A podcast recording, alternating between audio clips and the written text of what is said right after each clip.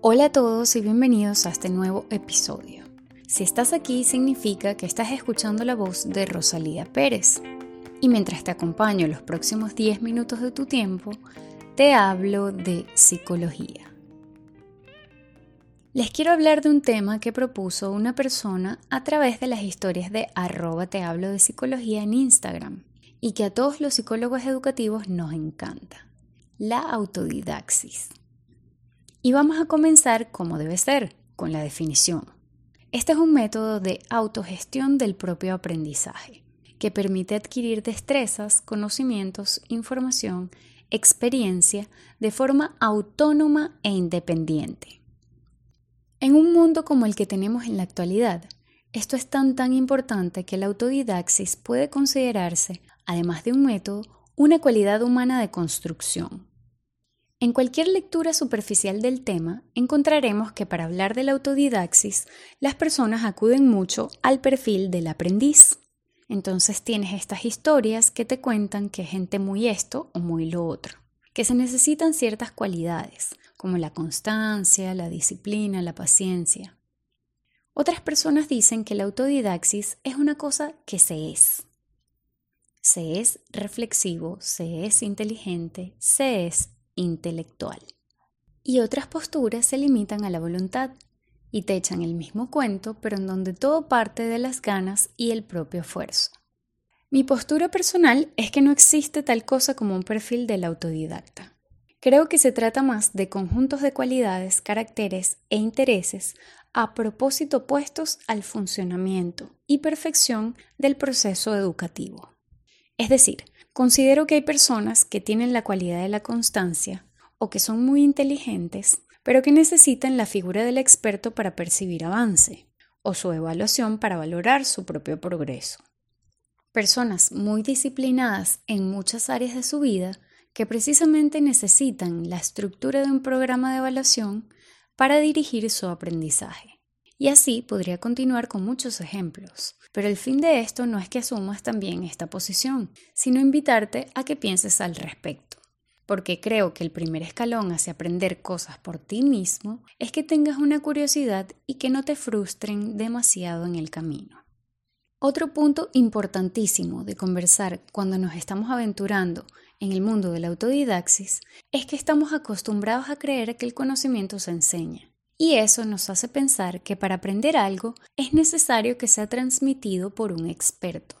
Pues existen terrenos de terrenos.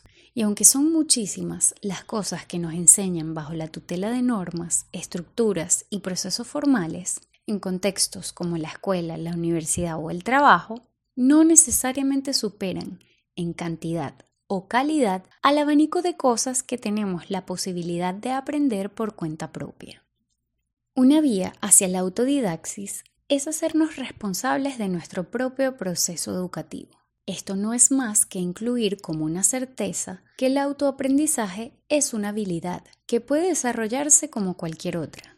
Los expertos, los mediadores, los que saben, siempre son importantes. Pero a fin de cuentas, quien aprovecha sus saberes y su experiencia son los que no la tienen, los que absorben, se mueven y se interesan. Si lo que has escuchado hasta ahora te hace preguntarte cuáles pueden ser los primeros pasos para desarrollar tus habilidades como autodidacta, voy a darte tres recomendaciones iniciales. La primera es que establezcas metas de aprendizaje y las dividas en pequeñas acciones que puedas realizar cotidianamente. ¿Cómo podría ser un ejemplo? Una meta de aprendizaje general podría ser aprender a tocar guitarra. Una acción pequeña que puedes realizar cotidianamente para lograr esa meta general podría ser practicar la posición de los dedos en el instrumento, familiarizarte con los acordes de una primera canción, buscar videos o tutoriales de cómo otros tocan y tomar nota de los pequeños trucos que no logras agarrar hasta finalmente dominar la canción. La segunda recomendación para aprender cualquier cosa por cuenta propia sería organizar muy bien tu tiempo. Si es posible, no solo mentalmente, sino colocarlo en papel.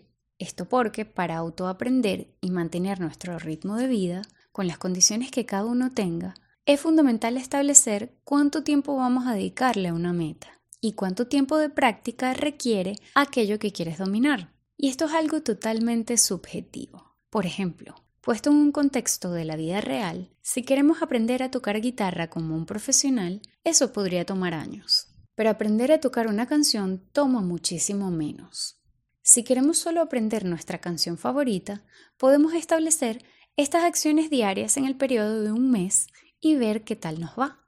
Y el ver qué tal nos va es de hecho mi tercera recomendación. Dedicar un tiempo para evaluar nuestro progreso. Al cabo del mes, ¿pudiste dominarlo? Y no es una respuesta de sí no. No es solo si dominaste o no la canción completa, sino si aumentaste la agilidad en los dedos, si dominaste la posición de la guitarra, si te apropiaste de los acordes aunque no los toques con la fluidez que quisieras, si entiendes cómo lograrlo y estás más cerca. Si no lo lograste en un mes, ¿qué te hizo falta para aprender la canción? ¿No logras dar con una de las notas? ¿Te faltó simplemente tiempo o práctica? Para evaluar si necesitarías apoyo puntual de un compañero que toque guitarra y te saque de una duda, o si puedes solucionarlo con un tutorial o necesitas más práctica. Dicho todo esto, la verdad es que la autodidaxis no es para todo el mundo y no tiene que serlo.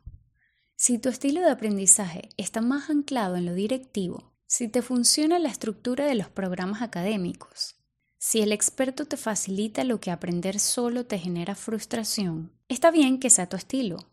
Si puedes utilizar la autodidaxis para aprender, por ejemplo, habilidades en la cocina, pero te cuesta este método para aprender un idioma, está bien.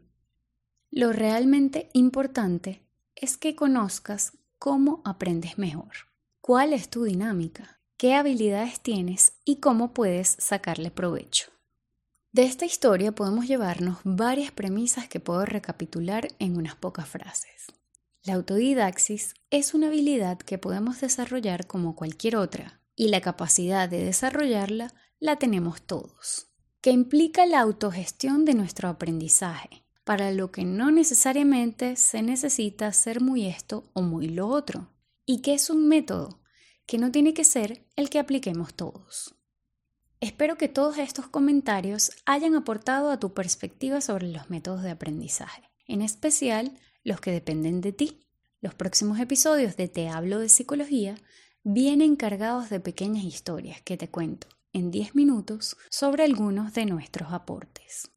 El sábado que viene estaremos conversando sobre otro tema propuesto por ustedes en las historias de Instagram. Y es un poco diferente porque tiene que ver con las personas que sufren de ansiedad generalizada. Como ya es costumbre, cierro agradeciéndote por el tiempo que has tomado para escuchar este episodio y explorar conmigo sobre estilos para aprender.